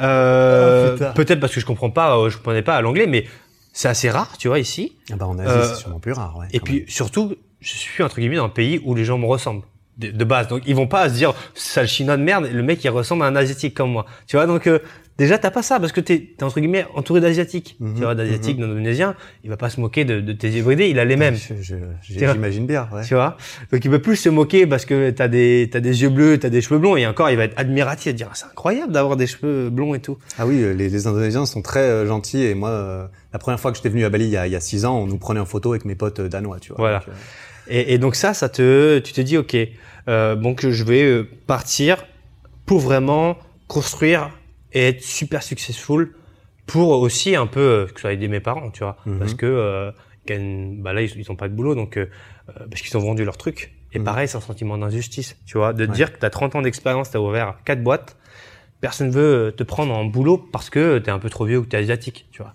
Donc, c'est pas grave. Toi, en tant que personne, vu que tu sais comment faire, bah, donne-toi les moyens pour être tout en haut. T'es tellement haut que tu peux sécuriser tout le monde. Ah, Mhm. Tes potes, hein, ils ont un problème, vas-y, prends. Euh, j'ai prêté de l'argent à mon frère, mon grand frère, tu vois. Mhm. Je suis plus jeune. Euh, j'ai un grand frère et une petite sœur, moi je suis au milieu. Euh, mon, mon frère et ma sœur sont beaucoup plus comme moi, intelligents. grand frère et petite sœur. Ouais. Voilà. Et puis bah les les deux sont beaucoup plus intelligents que moi à l'école. Moi j'étais vraiment euh, la daube, la daube et un peu le cancre. Ouais. Et, euh, et donc bah ça a inversé les rôles vu que maintenant je suis le plus successful euh, en termes de business c'est celui qui s'est expatrié. Mhm. Euh, donc maintenant à l'heure d'aujourd'hui je peux sécuriser tout le monde, que ce soit mon frère, ma sœur, mes parents, etc. Parce que j'ai tellement bossé. Ça c'est tu sais c'est c'est le leitmotiv. Pourquoi Ah ouais tu le fais? Pourquoi Ah tu te lèves chaque matin? Pas pour euh, gagner plus d'argent, pour vraiment sécuriser tout le monde et te dire ok là c'est bon, il y a un problème, pas de problème, je suis là J'ai pour le pouvoir. Ouais, j'ai le J'ai pouvoir. le pouvoir de, de, de, de régler une, une situation Voilà, après avoir ressenti ce- cette impuissance, justement, voilà de ne ça. rien pouvoir faire et qu'en plus personne t'aide. Donc, c'est ça, ça qui a fait un, un peu le déclic de j'ai envie de moi pouvoir m'occuper de moi-même Voilà. et des autres. Et donc euh, là, par exemple, si mes parents bossent pas, moi je leur dis, vous inquiétez pas pour l'argent, j'ai gagné assez pour vous sécuriser tous. Tu vois. Donc Mhm. euh, t'as plus, bah, c'est c'est toujours le, le, le premier problème. Hein. C'est les gens ils payent ses factures. Bah oui. C'est la première euh, chose. Et beaucoup de gens, on n'arrive pas à payer leurs factures et c'est un, stress- un stress énorme. Tu vois. Mhm. Et te, te dire qu'il y a quelqu'un qui peut payer les tiennes et que te dire ok tout va bien, plus besoin de travailler, c'est un déstress énorme de te dire que financièrement euh, t'es bon. Mais après forcément pour en arriver là, c'est Ah bah oui, là, on est bien Des d'accord. Tout, heures et des de- heures. tout le monde rêve de ça. Et il y a éventuellement aussi un revers de la médaille euh, euh, à, à, tout- à tous les rêves qui sont ah bah, atteints. bien sûr. Bien sûr, mais euh, c'est pas, tu claques pas des doigts pour pouvoir sécuriser financièrement Bah, ta famille normalement. En fait, tu fais des choix. Ouais. Tu sors pas. Euh, entre guillemets, quand il y a la soirée à Savaya je bah, Donc Savaya, c'est la grosse nightclub euh, Voilà. du coin. On est là, euh, ou qu'il y a euh, XY qui t'invite, non, t'es en train de bosser, t'es en train de charbonner. Euh, moi, à Noël ou Nouvel An, je sais, je suis loin de ma famille. Mm. Bah, moi, je bossais, tu vois. Ouais. Le 25, j'étais en train de bosser. Le premier, j'étais en train de bosser. Le 31, j'étais en train de bosser. Mm. Ça, c'est ce que tu vois pas. Mhm. Tu vois, les gens, ils voient la fame. Oh, il a, il a réussi, etc. Il a eu un peu de chance.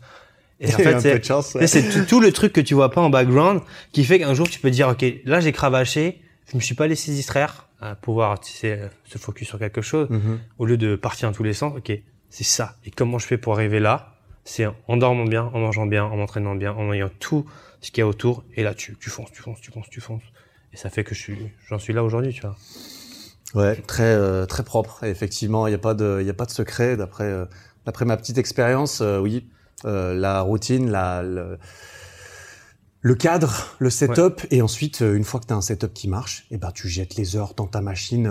c'est ça, c'est tu jettes tes heures, tes heures, tes heures, et puis et puis et puis il faut sacrifier des trucs. On est d'accord parce qu'il y a des gens qui qui écoutent ou qui regardent qui se disent ah ouais d'accord.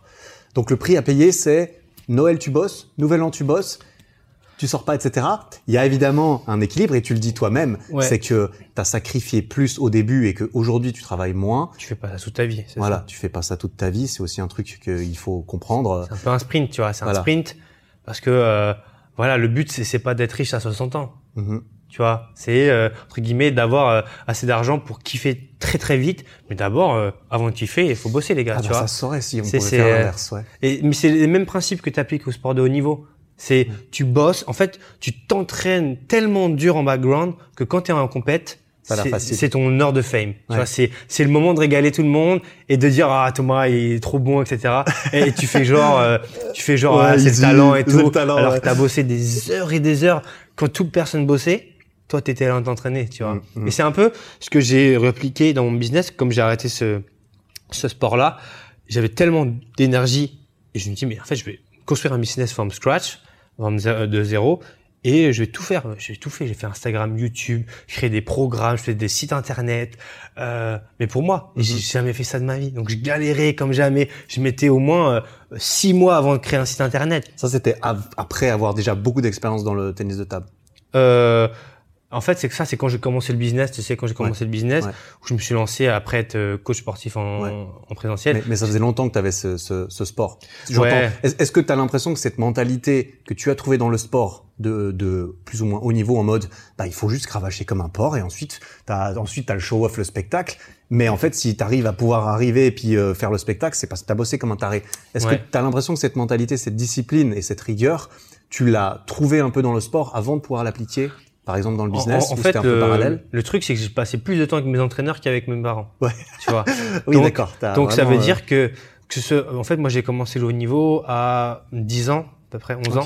Oui, bon. Donc ça veut dire que matin, midi, enfin surtout midi, soir, tu fais du ping-pong. Ouais. Et les vacances, t'as stage, euh, deux semaines, tu dors tu ping-pong, tu dors ping-pong, tu joues ping-pong. Ça, ça, répond à ma question, effectivement. Tu as commencé avant. Euh, voilà. Donc en fait, ça te forme. En fait, ces deux entraîneurs qui s'appellent Nicolas, c'est eux qui m'ont euh, entre guillemets euh, mis comme je suis actuellement. Ça veut dire t'as la gagne, t'arrêtes de te plaindre. Euh, au début, j'étais là, ouais, mais tu sais, j'ai mal à la jambe, c'est pour ça que j'ai perdu. Il me regarde il me dit, arrête de me raconter ta vie, trouve-moi des solutions, va le gagner. Ce mec, c'est une petite merde, t'es pas censé perdre contre lui. Et après, tu dis, ah, mais je sais. Il dit, ouais, tu sais, bah, va t'entraîner alors, tu vois. Mm. Après, il te fait courir. Il te fait, en fait, devenir une machine de guerre. Mm-hmm. Tu vois. Mm. Là, tu vois, t'as pas gagné parce que t'es faible. Tu vois, t'es faible, ton service, il est pourri, t'es nul. Donc maintenant, tu vas t'entraîner. Si tu veux gagner, tu veux être le numéro un. Bah, faut t'entraîner, mon pote. Donc, tu vas t'entraîner, Thomas. Et en fait, ça t'inculque cette hargne, tu vois, de, euh, lui, il est là, en fait, il te jette jamais de fleurs presque. Il te dit mm. jamais que c'est bien quand c'est pas bien, il te le dit. Par contre, il te dit, euh, t'es nul aujourd'hui en fait, tu vois. euh, si t'espères être champion de France avec ça, euh, jamais de la vie en fait. Thomas. Après, tu es là, oui, mais si. Non, non, là, comme ça, avec ton niveau, t'es jamais champion de France. Donc, il va falloir que tu bosses plus que ce mec-là. Mm. Ok, ok, parce que tu m'as dit que tu voulais devenir champion de France, Thomas. Il oui, ah bah. ok, tu vois. Et donc, mm. euh, il te forge et il t'apprend la discipline de toujours faire plus si tu veux devenir le numéro 1. Ah bah oui, si si si si voilà, si tu as énoncé le fait bah moi je veux être champion de France, ah bah là il va falloir s'attendre et il faut trouver aussi un coach, un bon coach qui va te dire les choses telles qu'elles sont, c'est-à-dire écoute, on ne devient pas champion de France euh, en le trouvant sous son oreiller euh, un matin quoi. Bah c'est ça, juste tu vois, il m'a il m'a donné cette discipline de euh, dès que je faisais le con, il me faisait courir. Tu vois, dès que j'étais en retard, il me faisait courir. Ah, désolé, je suis en retard 5000. Allez, va faire trois tours de terrain.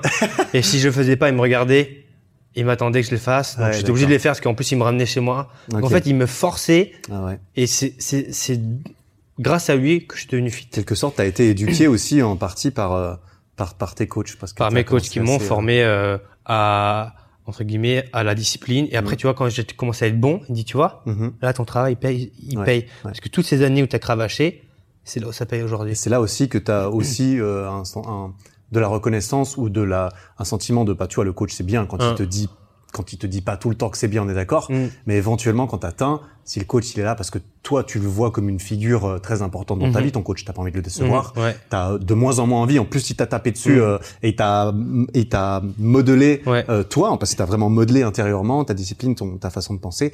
T'es quand même content au bout d'un moment de pouvoir le rendre fier et Bah, c'est de- ça. En fait, t'as envie de, t'as envie de le, qu'ils aient dans, dans leur, dans leurs yeux, euh, ah putain, c'est lui le meilleur, c'est lui le numéro un du groupe. Et d'ailleurs, à un moment donné, en fait, moi, je suis arrivé le plus nul et je suis arrivé numéro un très rapidement Mhm.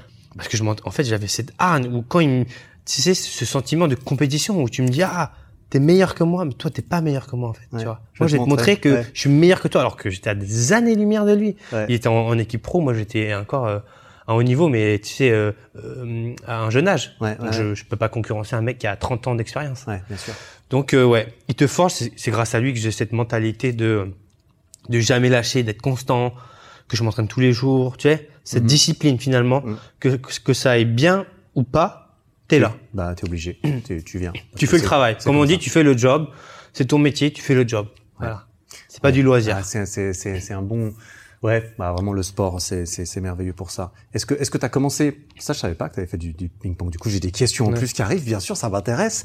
Est-ce que le ping-pong t'as commencé Toi, t'as dit papa, maman, je veux faire du ping-pong? Ou quel a été le rôle de tes parents? Parce que tu sais, il y a un peu ce stéréotype dans la culture asiatique de les parents, euh, ils font euh, commencer du sport à leurs enfants, ils sont assez stricts. Tu sais, t'as tous ces mêmes en mode, il faut que tu ramènes un A, c'est pas suffisant, il faut que tu aies un A+. Mhm. Quel a été le rôle de, de tes parents dans dans tout ça Bah, le truc, c'est que- ton éducation, de ta culture. Moi, j'ai commencé le ping-pong, j'étais une brêle. C'est-à-dire Ouais. que je jouais dans, la, dans, le, dans le jardin et je kiffais. D'accord. Et je jouais comme une brêle, comme ça. Ouais. Et puis, euh, et en fait, c'est par hasard que je joue au ping-pong parce que tous les Chinois savent jouer au ping-pong. Mon père, il sait jouer au ping-pong. Ouais. Je jouais un peu avec lui et tout, il gagnait. Et moi, je, bon, bref, je jouais et tout. J'ai fait plein de sports et tout, mais et puis bon, ça m'arrive un peu comme ça.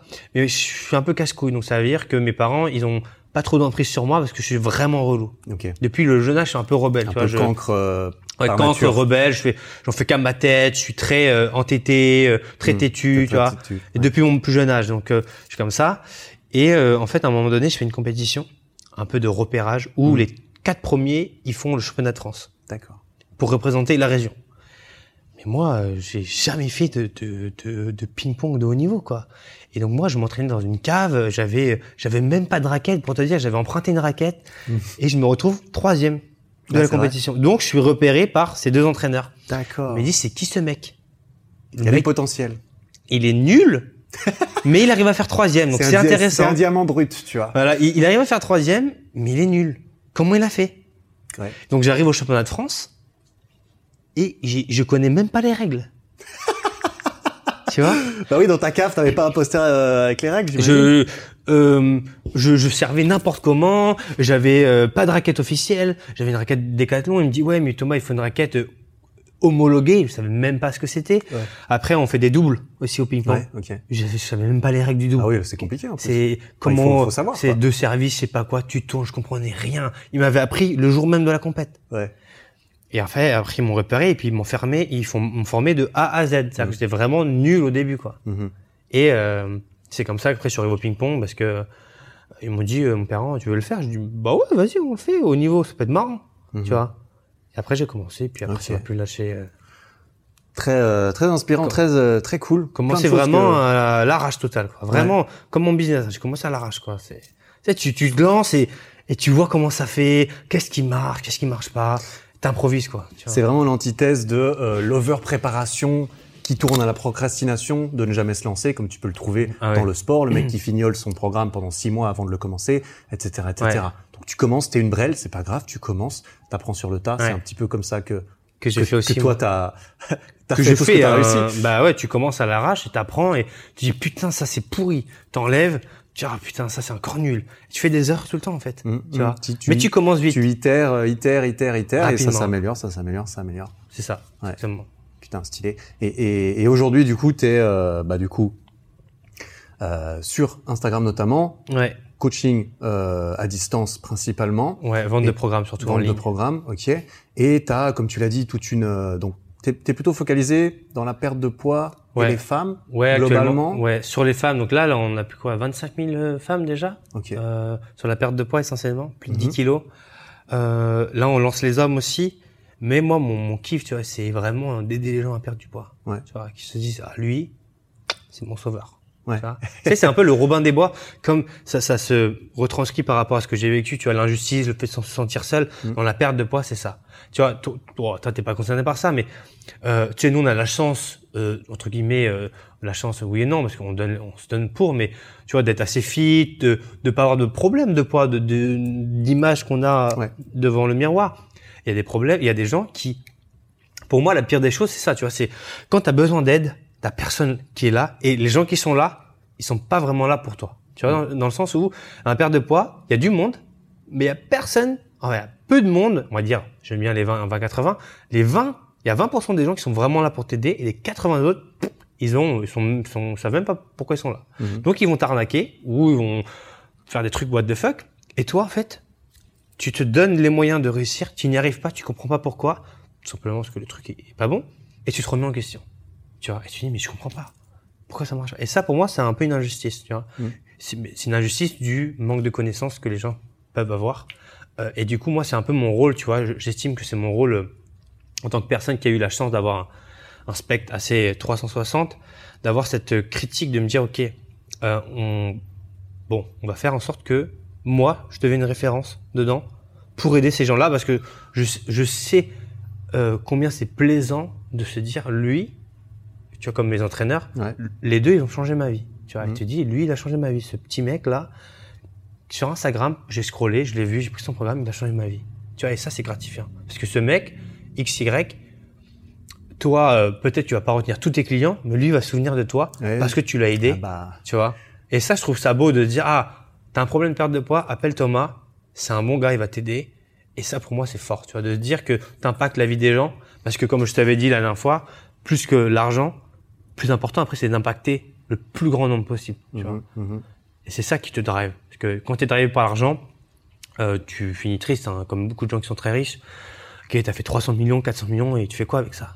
T'as rien à faire, quoi. Tu Ouais. vois Bah, Donc il faut que- personne et plus rien, et plus rien qui te donne envie. euh, il faut que tu aies une mission, tu Ça vois, un truc qui te Bah, drive. Et euh, pour moi, ce qui drive, c'est d'aider les gens à, à se transformer, tu vois. Ok.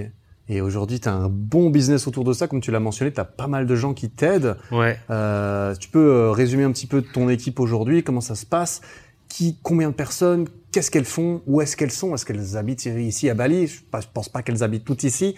Euh, comment tu résumes un peu le... Euh, on est La structure? On est 13 à peu près. 13 ouais. Et là je, je vais grossir encore un peu.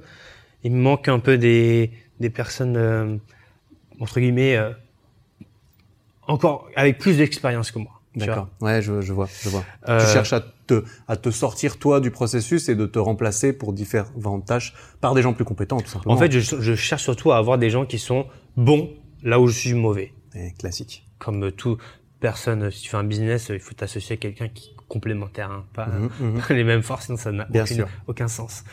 Donc euh, ouais, on est à peu près. En fait, on fait, il y a de tout, tu vois. Il y a, il y a de l'email, il y a la création de programmes, edit, ed- euh, editing de vidéos, euh, Ouais, euh, du cré- montage, il y a du création, community- ouais, management. tout. Il y a tout quoi. On a une grosse équipe euh, exprès pour cadrer tout ça, parce que j'ai Instagram, j'en ai deux, j'ai deux comptes, Mhm. euh, un à 200 000, l'autre à 60 000.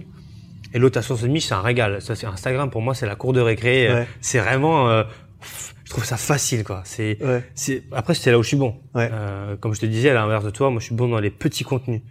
Format You- court, tu veux dire, voilà. ouais. Et YouTube, moi c'est c'est mon plus grand. Euh, euh, c'est comment euh, en français c'est bête noire non c'est pas ma bête noire c'est euh, c'est ce- ce- c'est mon petit chagrin tu vois genre D'accord. tu te donnes et ça marche pas comme tu voudrais c'est Ok, un peu la euh, petite là, frustration. ça, ça me chagrine tu vois Ouais. et moi j'aime pas euh, les trucs qui me chagrinent donc euh, je j'essaie de comprendre donc là au moment où on fait ce, ce podcast j'essaie de trouver qu'est-ce qui peut faire que ça marche tu vois. Peut-être Mhm. que je vais exploser tu vois. J'ai 70 000 personnes mais tu vois je fais pas comme toi. Je fais une vidéo je fais euh, 200 000 vues. Moi c'est c'est beaucoup plus bas. Et donc et mais j'aime j'aime ce challenge de me dire ok Mhm. comment lui Eric il fait pour faire 200 000 alors que moi je euh, fais euh, des je fais rien tu vois. Je fais peanuts comparé à mon audience.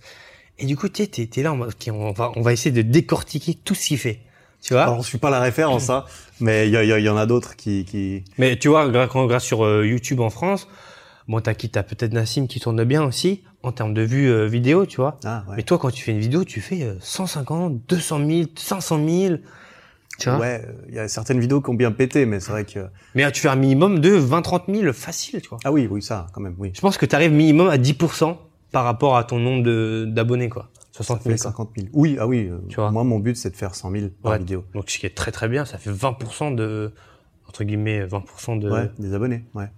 ouais. ce qui est énorme, quoi. Tu vois. Ouais, c'est. Ouais, ce qui est beaucoup, pas. quoi. Non, mais oui, c'est bien. Bah, 100 000 là, en termes absolus, moi, je me dis, ça me va, tu vois. Bah, Mais, par euh, exemple, tu vois, moi, ça, ça c'est un chagrin, ça, de me dire que j'arrive pas à percer sur YouTube, qui est le canal que je consomme le plus. Oui, d'accord, je comprends. Tu vois, Peut-être. c'est pas la- comme si un le- canal que je consommais pas. Ok. Parce que moi, Instagram, je- je- j'essaye même pas, mais toi, ça se voit que c'est ta force, tu vois. Ouais. C'est ça qui t'a construit, Oui, mine de oui. rien. Euh, c'est comme c'est là-dessus que t'as quand même Ouais. basé beaucoup de ton business. T'as TikTok aussi. euh, TikTok aussi, pareil, là, c'est, c'est la cour de C'est la récré. cour de récré, c'est, la bien, grande ouais. récré, c'est ton kindergarten, tu joues, tu fais n'importe quoi. Et, euh, Et ça marche. et, euh, ça marche, fois. mais après, moi, je, je suis bon dans ces petits Ouais, contenus. bah oui, justement, c'est c'est une force, hein, tu vois. Moi, je suis pas bon là-dedans, ça me plaît pas. TikTok, je consomme pas, j'aime pas du tout euh, TikTok. Les réels, c'est la même chose pour moi. Je me fais aspirer dedans, du coup, je ne consomme pas. Du coup, j'ai pas très envie de créer non plus pour cette euh, pour cette plateforme. Mais je sais que c'est pas ma force. Ouais. C'est le genre de truc que je déléguerais. Ok, toi, tu me fais tout ça, moi, je veux pas en entendre parler. ouais. Tu vois. Bah ouais, moi, je suis plutôt bon dessus. Ouais. Euh, et, mais, mais, mais voilà, mais moi, c'est toujours ce côté que si je suis pas bon dedans, un- il faut que je trouve un Bah oui. moyen d'y arriver. Et je, je sais que vais cette mentalité de challenge, de ok, ah là, ça devient intéressant. Ouais. Un petit cha- Il y a un truc qui marche pas, on Tu va vois, lui rentrer Que- dedans. comment ils font les mecs qui réussissent pour y arriver C'est toujours ce, ce côté, ok, il y a beaucoup de gens, il y a une minorité des gens qui réussissent. Et a tu comme- sais que c'est pas de la chance. Voilà. Parce que t'es déjà. Comme il y a une minorité des gens qui savent bien danser, qui sont bons en fitness, etc. Qu'est-ce. Mm. qu'ils font ces, ces petits mecs-là Bon, là, YouTube, le truc, c'est que tu as différentes choses qui rentrent en jeu. Tu as ton histoire, tu as ta musique, tu as nanana, tout ce que tu racontes, ton personnage, tu as tout. Donc, tu n'as pas que une variable de discipline, tu as de la créativité, tu as, plein de trucs qui se mélangent, tu vois. Tu as beaucoup de skills à mettre en place. Et ouais, moi, je regarde, je dis, ah, miniature. Ah, miniature aussi. C'est vrai que tu as, un, t'as un travail de miniature qui est moins important sur des plateformes comme Instagram et TikTok. Donc, c'est plus propre à YouTube d'avoir une bonne, un bon titre et une bonne miniature, ce qui n'existe pas vraiment sur Ouais. les formats courts, typiquement. Ouais, c'est vrai. Donc ça, c'est un peu euh, là où je travaille énormément en ce moment. Ouais, sur, euh, ok. Oh, tu t'en sors déjà pas, pas si mal. Ouais, mais j'ai, tu ouais. vois, moi, mon but, c'est d'être, euh, voilà, arrivé Ouais, à je 500 comprends, 000, mais 1 écoute, je comprends mieux. Je te, je te connais, je t'ai appris à te connaître aussi ces derniers jours. Et là, encore plus pendant cette, cette discussion, je comprends que tu as cette mentalité aussi de, euh, bah, t'as envie. Maintenant, t'as la, t'as faim, t'as faim et t'as déjà eu faim, t'as déjà, t'as fait. Et en fait, tu sais probablement qu'il n'y a pas grand chose qui est impossible pour toi Oui, voilà, c'est ça. si tu apprends, si tu euh, absorbes, absorbes les, les, les informations et qu'ensuite, une fois que tu as un plan smart, eh ben, tu, jettes, tu te jettes dedans. Ouais, c'est ça. ça t'as déjà eu la preuve que ça pouvait marcher, du coup, t'as aucune preuve que rien n'est, aucune preuve que quelque chose est impossible. Donc, Ouais, euh, c'est vraiment un jeu, quoi. Tu mhm. vois. Là, maintenant, comme je te disais la dernière fois, c'est, tu te fais plaisir, quoi. Ouais. Allez, qu'est-ce qui te fait kiffer? Moi, ce qui me fait kiffer, c'est YouTube, tu vois. J'aime bien ce, ce, ce, ce, ce challenge, tu vois. Parce que c'est lui que je consomme le plus. En Ouais, tant je- que personne, Je vois. Euh, je sais pas toi, mais moi en tout cas, entre Moi aussi. podcast et YouTube, c'est là où je trouve les contenus les plus intéressants, parce que les gens ils racontent des vraies histoires, parlent de vrais contenus. Moi, je, attention, je regarde des vidéos de 1 heure, 2 heures, 3 heures. Mhm. Tu vois. Ah, tu regardes les Joe Rogan, les machins comme ouais, ça. voilà. Quand je vois une vidéo de va 5 loin. minutes, je dis, oh, ça sert à rien. 5 minutes, a pareil, J'ai dit, euh, grand chose. Bon, allez. Mais moi, c'est des vidéos que je fais, parce Ouais. que je sais que les gens consomment ce genre de vidéos. Exact, exact. Alors que moi, je suis friand de 1 heure, 2 heures, 3 heures. Je Mhm. me dis, ah, ça, c'est un régal, ça. Là, il y a de la, ça va deep. Là. Le temps de creuser euh, Voilà. la chose. Ça, je veux me la mettre, je vais faire mon petit vélo, et vas-y, donne- vas-y, Ouais. envoie-moi la sauce, tu vois. Et tu vois, typiquement, ce- cette vidéo qu'on est en train de faire, c'est vraiment un format podcast. C'est pas du tout dans les codes traditionnels de Ouais. YouTube.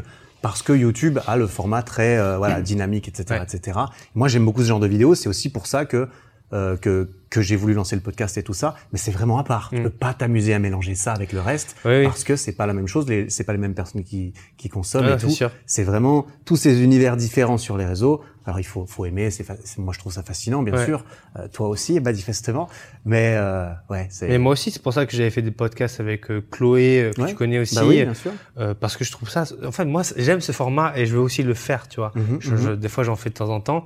C'est pas ma priorité, mais j'aime bien quand l'occasion se. Ouais. Bah aussi parce que tu t'es euh, tu t'es offert le luxe de bah de pouvoir faire des choses qui te font plaisir Mm. aussi. Quoi. Ouais, ouais, c'est plus Pas important. juste à la recherche toujours de euh, rentabilité ou euh, optimisation ou productivité. Mhm. Bah au bout d'un moment, moi ce podcast c'est ça, c'est ok projet passion. Ça me kiffe de pouvoir faire des vidéos et discuter avec des Mm. gens et genre monétiser que dalle dessus parce que c'est de la merde monétiser Ouais, bah.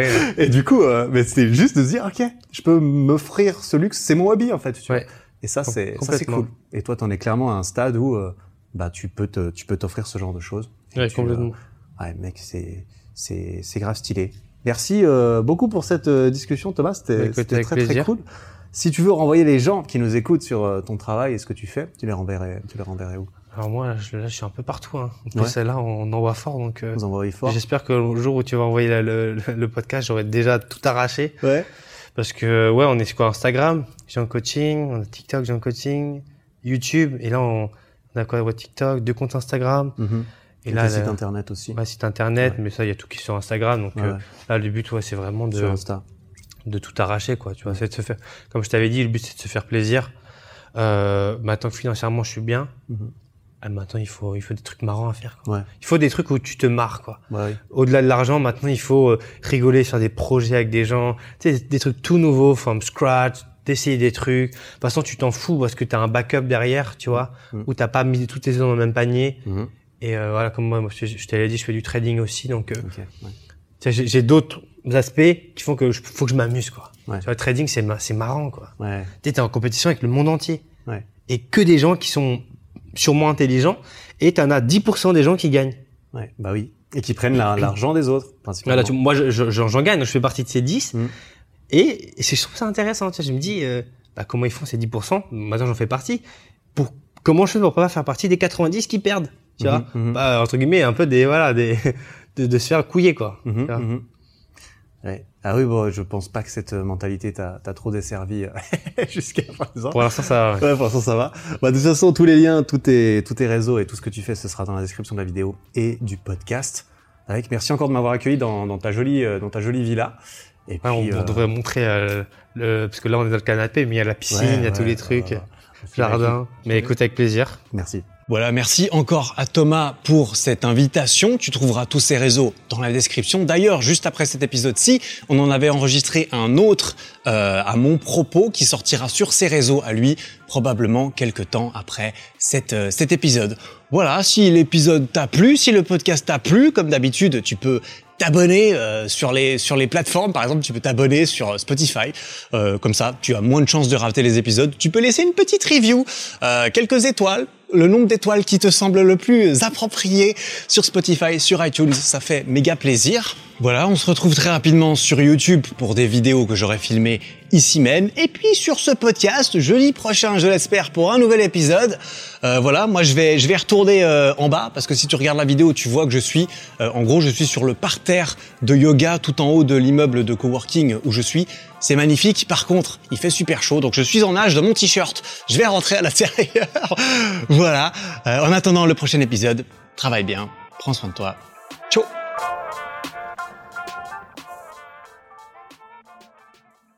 Bon, t'as officiellement atteint la fin de cet épisode. Félicitations. Si le podcast te plaît, n'hésite pas à me le faire savoir en lui mettant 5 étoiles sur Spotify et Apple Podcast et en t'abonnant pour ne rien rater. Et ça, tu peux le faire là, maintenant, en sortant ton téléphone. Ça prend 5 secondes, tu vois.